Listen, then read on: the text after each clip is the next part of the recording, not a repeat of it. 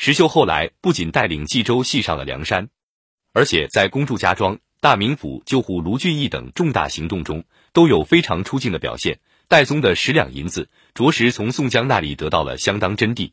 我们再来说说五次悬赏通缉、杀人、抢劫，只要是稍稍正规一些的社会形态，肯定都是要负法律责任。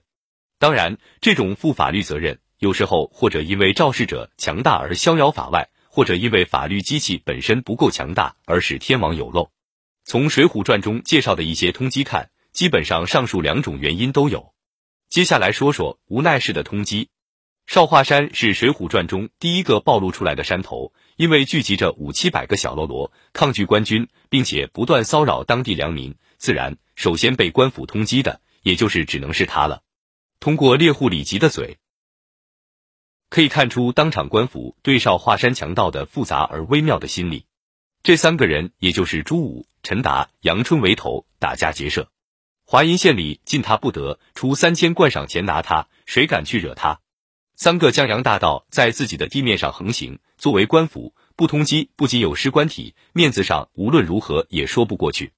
不过，这个通缉也暴露一个问题。那就是当地官府似乎并不对少华山朱武等人动真格的，只是两下相安无事的对峙格局。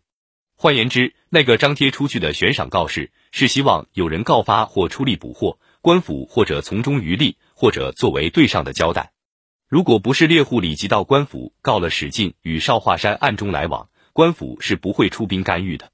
后来官府到史家庄上抓捕史进，一说要自首，官军立即就等在外面不动。史进会议在梯子上叫道：“你两个都头都不要闹动，全退一步，我自绑缚出来解官行赏。”那两个都头却怕使劲，只得应道：“我们都是没事的，等你绑出来，同去请赏。看看带兵去抓捕的公差，居然要等着已经与虎谋皮者抓出犯人，并一起去领赏。看似单纯的背后，其实是无奈的成分更多些。不了了之的通缉。第二个遭到通缉的是大侠鲁智深。”不过被通缉时，大侠既不是大侠，也不叫鲁智深，而是叫鲁达，是被守西北边防的小种经略府从老崇经略处借来的军官。因为要营救被地方恶霸正屠户霸占的金翠莲，鲁达听不过去，不仅出银子帮助金氏妇女，并去找正屠户助金氏妇女彻底脱身。鲁达只把十五两银子与了金老，吩咐道：“你父子两个将去做盘缠，一面收拾行李。”按明日清早来发付，你两个起身，看那个店主人敢留你。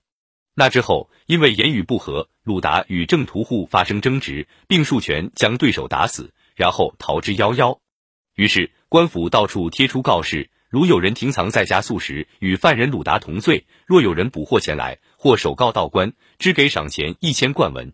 在那之后，鲁达经过种种因缘，进了五台山，成了吃肉喝酒的花和尚，名为鲁智深。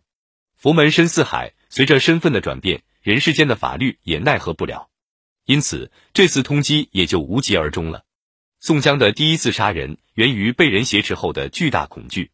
不过，因为他为人确实不错，加上家里也有钱，于是对他的通缉有半真半假的味道。朱仝自凑些钱物，把语言婆叫不要去州里告状，又将若干银两叫人上州里去使用，不要薄将下来。又得知县一力主张出一千贯赏钱，行移开了一个海捕文书，通缉宋江。